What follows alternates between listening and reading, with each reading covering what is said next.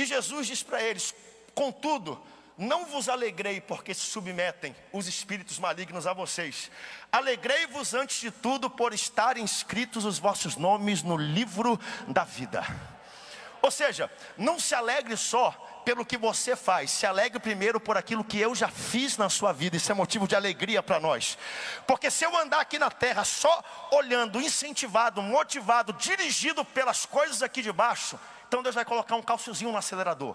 E é porque Ele te ama, é porque Ele quer cuidar de você é porque Ele quer que você chegue mais longe, Ele quer te dar sucesso seguro. A maior riqueza que nós temos aqui nessa terra não é o que nós construímos, edificamos, não é o legado que deixamos, é conhecer ao Senhor e ser conhecido por Ele. Eclesiastes diz: melhor é o fim das coisas do que o início das mesmas coisas. O próprio apóstolo Paulo, nós estudamos aqui hoje de manhã, 2 Timóteo capítulo 4. Eu combati o bom combate, eu terminei a carreira. Que Paulo é esse? É o Paulo que naufragou, é o Paulo que foi torturado, é o Paulo que foi foi picado por cobra, é o Paulo que foi abandonado, é o Paulo que foi traído, mas no fim da jornada ele disse: Eu combati o bom combate, eu terminei a carreira, eu guardei a fé, a mim está preparada a coroa de justiça que o Senhor, justo juiz, já preparou para aqueles que amam a sua vinda. Quem ama a vinda do Senhor Jesus e vai receber essa coroa, dê um brado de aleluia.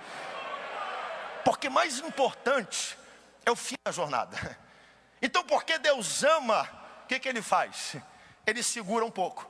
Porque é possível conquistar tudo o que se quer e perder aquilo de mais importante. É possível ter a renda, é possível ter o prestígio, a família, é possível ter o reconhecimento, a realização, o sucesso, perder Deus, perder a comunhão.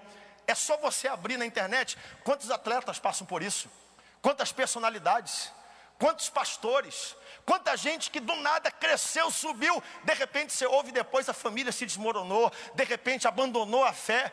Gente que chegou, foi, foi, chegou lá muito alto e Deus, porque nós precisamos chegar no céu, e eu vou chegar no céu em nome do Senhor Jesus, eu e toda a minha família. Ele vai colocar um calço, ele vai cuidar de você. Algumas coisas vão acontecer num contexto mais lento. Olha o que diz o texto novamente, Deuteronômio 7, 21. Não te espante diante deles. Com o que eu preguei em mente, deixe esse texto agora entrar como um remédio na sua alma, como um bálsamo dentro da sua alma. Não te espantes diante deles, porque o Senhor teu Deus está no meio de ti, Deus grande e terrível. E o Senhor teu Deus lançará fora diante de ti, pouco a pouco. Diga comigo, pouco a pouco. Não vai ser de uma vez, diga, não vai ser de uma vez para que as feras do campo não se multipliquem contra, contra ti. Ele diz: vocês vão herdar a terra, vocês vão chegar lá. Aquilo que eu prometi vai se cumprir, mas vai ser pouco a pouco, e glorificado seja o nome do Senhor por isso. Porque o sucesso ele distingue quando a gente está ali, todo mundo junto no mesmo lugar, a pedra vem, ela nem bate porque bate alguém do lado. Mas quem Deus ergue para uma missão, você agora está separado, está distinto. E quando algum sucesso, alguma bênção vem, a Bíblia diz que as feras são liberadas para devorar. Ou você acha que o diabo vai ficar olhando e vai dizer: tenha sucesso na família, tenha sucesso na carreira, tenha sucesso no ministério, e eu vou ficar aqui quietinho no meu canto, deixar você cumprir o propósito de Deus. Sempre que Deus ergue e levanta alguém para uma missão que será cumprida em nome de Jesus, as feras são liberadas, o diabo é liberado, o inferno começa a pelejar contra. É por isso que nós temos dias de sol e dias de chuva. É por isso que nós temos dias de alegria, dias de tristeza. É por isso que tem momentos que você está no cume do monte, você olha para a sua vida, todas as possibilidades, as portas estão abertas, de repente você olha, em outro momento você está no fundo do vale, mas Deus continua sendo Deus lá em cima, continua sendo Deus aqui embaixo, e Ele tem o seu sucesso seguro no coração dele. Tem uma canção antiga, eu cantei aqui há muito tempo atrás, mas eu quero cantar com você, da Mara Lima. Eu não sei se tu sabe, alguém sabe. Pega aqui o microfone, Hudson, sei que vocês devem saber. Ela diz assim: Eu andei sem destino, perdi a razão. Na estrada da vida, eu fui na contramão. Mergulhei de cabeça num abismo sem fim. Loucura e tristeza eram parte de mim. no terrível espinho do pecado eu pisei, a ponte entre a vida e a morte cruzei, do outro lado eu vi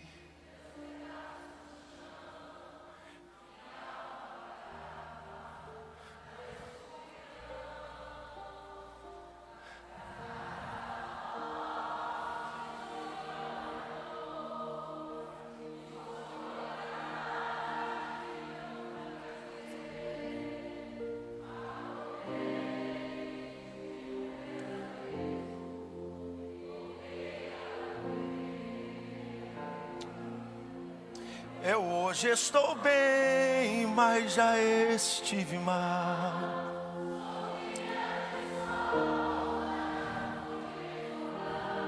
Fui barco à deriva, fui noite sem dia.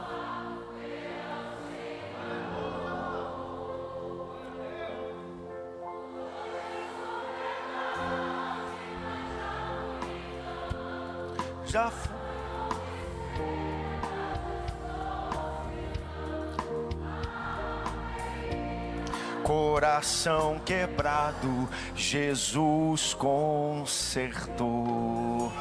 Glorifique a Ele, porque não existe deserto que dure para sempre, não existe choro que dure para sempre, não existe dificuldade que dure para sempre na sua jornada e na sua vida. O interessante é que no versículo 22 ele vai dizer o porquê que algumas coisas acontecem pouco a pouco. E sucesso, gente, é algo muito relativo. Eu tenho para mim que a melhor definição de sucesso vai se dar, sabe quando? Minutos após o arrebatamento da igreja. A Bíblia diz o que, que adianta o homem ganhar o mundo todo e perder a sua própria alma. Assim como Josué disse: Olha, se vocês quiserem servir os deuses dessa terra, daqui, da além dos cananeus, façam o que vocês quiserem, mas eu quero declarar: meus filhos e meus netos terão a mesma fé que eu tenho. Por mim, eu e a minha casa serviremos ao Senhor. A verdadeira definição de sucesso vai se dar minutos depois da trombeta tocar e eu olhar para o lado e eu ver, eu estou na presença do meu rei, eu, eu cheguei, eu cruzei a linha de chegada, eu tive favor abundante, eu tive bênção sobrenatural, mas Deus cuidou de mim, colocou calços, me acelerou, me freou, mas eu tive sucesso seguro, porque eu cheguei, a Luana chegou, meus filhos vão chegar, e esse é o propósito de Deus para cada um de nós. Então ele vai, ele vai dirigindo a nossa vida ele vai moldando a nossa vida. Versículo 22: E o Senhor teu Deus lançará fora diante de ti, pouco a pouco, estas nações. Não poderá destruí-las todas de pronto, para que as feras do campo não se multipliquem contra ti. Já viu gente ter tanto sucesso, tanto sucesso, que de repente o sucesso ficou tão grande que agora empurrou Deus para fora da vida dessa pessoa? Ou eu estou contando aqui alguma historinha? Né? Antigamente tinha tempo para Deus, mas agora as missões, agora a, tudo que tem ocupou tanto tempo que agora não serve mais, não ora mais, não participa mais da célula, não chora mais na presença de Deus. De vez em quando Deus dá uma rasteira, bota um, um, um, um calçozinho e diz: Eu vou te trazer de volta para aquilo que um dia te fez grande. Foi a oração, foi a confiança no meu nome, porque eu quero que você chegue lá. Eu quero que você cruze a linha de chegada. Eu quero que você declare aquilo que Paulo está declarando. O Espírito Santo de Deus está aqui nessa noite, está sondando corações e vidas. E Ele está perguntando quem é que eu posso abençoar. Eu tenho pressa de tocar essa cidade. Eu tenho pressa de fazer grandes coisas. Quem é que eu posso usar, encher, multiplicar? E essa pessoa não me coloque para fora, não fique tola, não fique besta com aquilo que eu vou fazer na vida dela. Quem é que Deus pode multiplicar aqui, abençoar? A quem Deus pode colocar um zero a mais no seu salário? Ganha cem, agora ganha mil ganha mil e agora ganha dez mil. E você continua servo, continua crente. Não, porque antigamente, quando eu, eu, eu, não tinha, eu podia servir. Hoje que eu tenho, eu não posso. É por isso que eu amo essa igreja. Nós temos aqui gente de todas as avenidas da sociedade e todo mundo serve, todo mundo faz alguma coisa, todo mundo pega no batente. Não importa de onde você veio. Esse é o verdadeiro segredo do sucesso seguro. Servir a Deus quantos Deus pode abençoar de maneira sobrenatural, e isso não vai afastar a sua família, não vai apagar o fogo da paixão que existe no seu coração. Voltando para Manaus, já que eu falei, tem uns irmãos que eu encontrei aqui atrás de Manaus. Quando a gente era criança, eu lembro que uma vez nós fomos para uma convenção em Manaus, e, e era interessante porque meu avô, já falecido, meu pai falou hoje de manhã do meu avô. Meu avô era uma figura, uma figura. Eu lembro de uma vez lá em São José dos Campos, um culto de missões. Aí um missionário levantou e começou a reclamar, porque eu ando 5 quilômetros para pregar o Evangelho, eu ando 10 quilômetros para servir Santa Ceia. E ele falou, pastor, é impossível fazer a obra se eu não tiver uma moto. Se eu não tiver uma moto, então eu não consigo fazer a obra. Pois foi a única vez que o meu avô acionou o microfone na igreja de São José.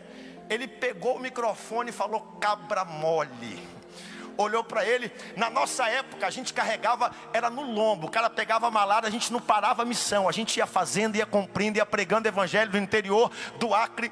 E eu lembro que uma vez, lá no Amazonas, teve um projeto da igreja chamado Alô Pastor. Lembra disso, pai? Pastores ribeirinhos, pastores lá do meio do mato. A ideia era comprar uma rabeta, uma moto ou um Fiat Uno para que o pastor embrenhado no meio do mato pudesse chegar nas ovelhas, porque afinal ele tinha que andar, tinha que pegar picada no meio do mato e tinha que seguir o igarapé. E agora deram as motos, alguns pequenos veículos, uma rabetinha muito simples. E, e, a ideia era: tem um telefone, se alguém precisa de uma atenção pastoral, ligava, aí o recepcionista dizia: Alô, pastor. E aí a pessoa pedia ajuda, ao auxílio pastoral e a pessoa chegava. Pois bem, um dia na convenção nós fomos, e eu era, ainda não era nem pastor na época, e eu lembro que um irmão levantou para reclamar do projeto, porque ele falou assim: Pastor, tem que mudar o nome do projeto. Não é mais alô, pastor. Quem é aqui do norte sabe o que eu vou dizer? Aqui no norte a gente tem uma, uma expressão que diz falou. Falou é o que? É tchau, tô indo, falou, terminou. Ao invés de ser alô, pastor, tem que ser falou, pastor, porque quando não tinha moto vinha, quando não tinha rabeta vinha, quando não tinha nada vinha, agora que tem não vem. E eu não estou criticando aqui, mas a nossa vida é assim. Deus ele quer dar sucesso seguro, então de vez em quando ele vai calçar, vai segurar um pouco mais o caminho e vai nos fazer chegar lá no fim. A pergunta não é será que Deus pode fazer? Não.